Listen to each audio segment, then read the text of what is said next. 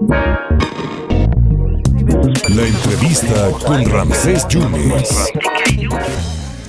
Otro tema en la agenda es la modificación al modelo educativo en nuestro país. Lo ha estado presentando el presidente, lo ha estado presentando la secretaria de Educación Pública y bueno, eh, ¿quién mejor que alguien que le sabe a esta materia, quien es director de investigación de Mexicanos Primero, esta organización de Mexicanos Primero, que usted lo sabe, es una iniciativa ciudadana, independiente y plural que lo que busca es mejorar la calidad educativa de los jóvenes y de los niños en este país.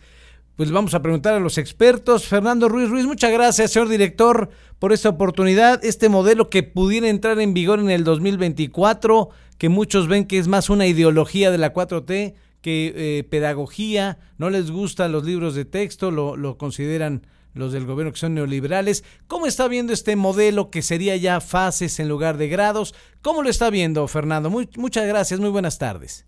Hola Ramsés, muy buenas tardes. Gracias por la por la llamada y por la oportunidad de explicarles a tu, a tu público cómo estamos viendo esta esta nueva iniciativa que el gobierno ya había anunciado eh, desde principios de año que eh, respecto a que se iba a, realizar una modificación radical dicen ellos al modelo al modelo al al marco curricular vigente para educación básica me, me parece me parece que hay mucho ruido y pocas nueces.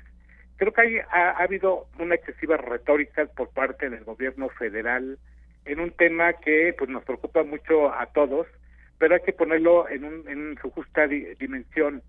Lo que ellos han estado anunciando me parece me parece como como les estaba comentando que de repente eh, han, han en, al realizar planteamientos que han sido muy generales y poco claros, han metido mucha confusión en la, en la discusión, en el diálogo público y me parece que eso eso no contribuye mucho para darle certidumbre a los a los maestros que de repente se amanecen un día con la noticia de que ya no va a haber grados escolares y luego al otro día con que ya no va a haber evaluación eh, no y entonces eh, o que van a desaparecer eh, materias técnicas del, del currículum vigente actualmente.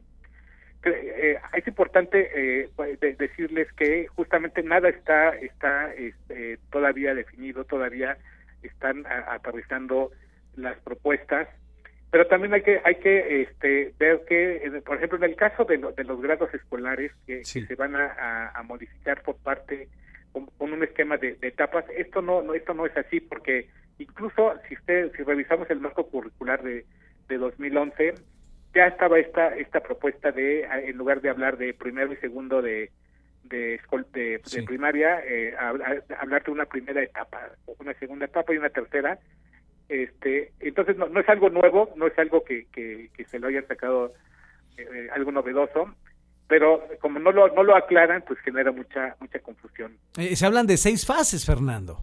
Así es Así es, eh, eh, también en el, modelo curricular de 2017 también estaba este planteamiento de las fases, que, a lo que se refiere no, es tanto a la desaparición del grado escolar en términos administrativos como los maestros lo manejan, sino están, se están refiriendo como a un planteamiento de los contenidos de una forma más coherente para eh, los niños, por ejemplo, en el caso de la primera fase, para los niños de, de, de primero y segundo y tercero, que, me parece que eh, en términos operativos eh, no tienen ningún reflejo en la organización escolar y solamente es como para planear mejor eh, los contenidos.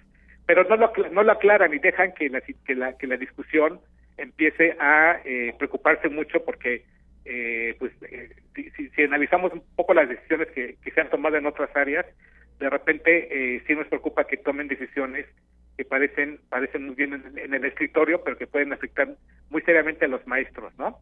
Y sobre todo en esta época de, pandemia, donde hubo mucha deserción escolar, la calidad del nivel educativo no fue óptimo en 24 meses. Ellos están buscando humanizar, que sea más humanista el modelo literario, Fernando. No, eso es, un, eso es, no, es una exageración retórica, porque si tú revisas los los planteamientos de lo que ahorita, los, documentos que hasta ahorita han, han, han puesto en eh, han, dado a conocer, eh, pues eh, los, los, contenidos y los aprendizajes no tienen una variación como muy muy profunda ya en el, detalle respecto, por ejemplo, al marco curricular de 2017, ¿no? Y en el 2000 en el de 2011. entonces, hay, hay una continuidad, pero yo creo que forma parte de una, de una, como una estrategia, estrategia política que busca justamente en, generar polémica, con la idea un poco, me parece un poco eh, eh, ingenua de que, con esto va a contribuir a que haya mayor involucramiento por parte de, las, de la comunidad escolar. Eh, lo, podría hacer si realmente lo acompañaran de una, una especificación mucho más precisa, porque ni siquiera lo tienen aterrizado.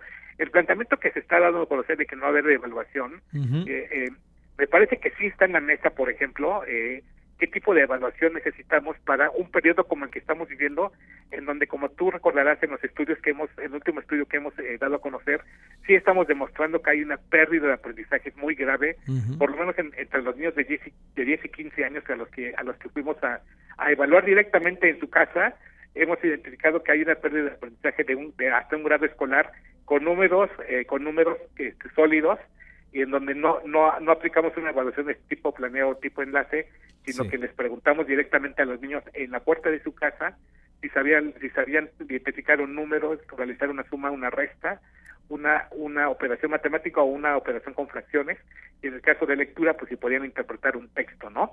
Sí, qué barbaridad. Y entonces, eso, eso es realmente lo relevante. Y, y eso es lo, que lo, te lo quería compartir porque hay que ponerlo en perspectiva y, y decir, ¿Qué tanto un marco curricular va a determinar si los, si los niños aprenden o no? Eso hay una hay una distancia enorme y lo importante es que los maestros que, que cuando no cuando si, les presentan un marco curricular al que al que no le van a no le van a entender simple y sencillamente los maestros lo que van a hacer es que lo van a hacer a un lado y se van a ponerle a enseñar como ellas han venido haciendo durante tantos años. Entonces, Fer, ¿entra esto en el 2024 o no para cerrar? ¿Entra este modelo o no entra? Eh, no, no es más, yo desearía que no entrara, porque si llega a entrar, además va a complicar mucho la situación. Hay que tener en mente que en este momento, en educación básica, inicial y básica, hay tres marcos, tres marcos curriculares vigentes. En el, el, de 2011, el de 2017 y el de 2018 para educación inicial. Si meten este nuevo modelo, vamos a tener cuatro marcos curriculares vigentes. Es donde va a ser una cosa muy complicada para las escuelas. Yo desearía que no fuera así, que lo que lo meditaran más, mm. pero eh, eh, eh, creo creo que hay mucha en ese sentido hay hay una más ideología que pedagogía, ¿no? Una, una, una, un apresuramiento que me parece un apresuramiento más político que real, porque si estuvieran pensando en la realidad, tendrían que tomar en cuenta que los maestros lo que necesitan es mucha estabilidad y, y concentrarse justamente en los aprendizajes básicos y no estar estar perdiendo el tiempo en saber si un, marco curricular está está es bueno o es, es malo, ¿no? Pues Fernando, esto va a dar para muchos, si tú lo permites, lo estaremos platicando a lo largo de, estos meses, ¿te parece? Me parece muy bien, en cuanto tengamos más información se los compartimos. Fernando, te mando un abrazo y gracias. Hasta luego, Ramses. Fernando Ruiz Ruiz es el director de investigación del organismo Mexicanos. Primero hablando de este modelo educativo de la 4T que pudiera entrar en vigencia en el 2024.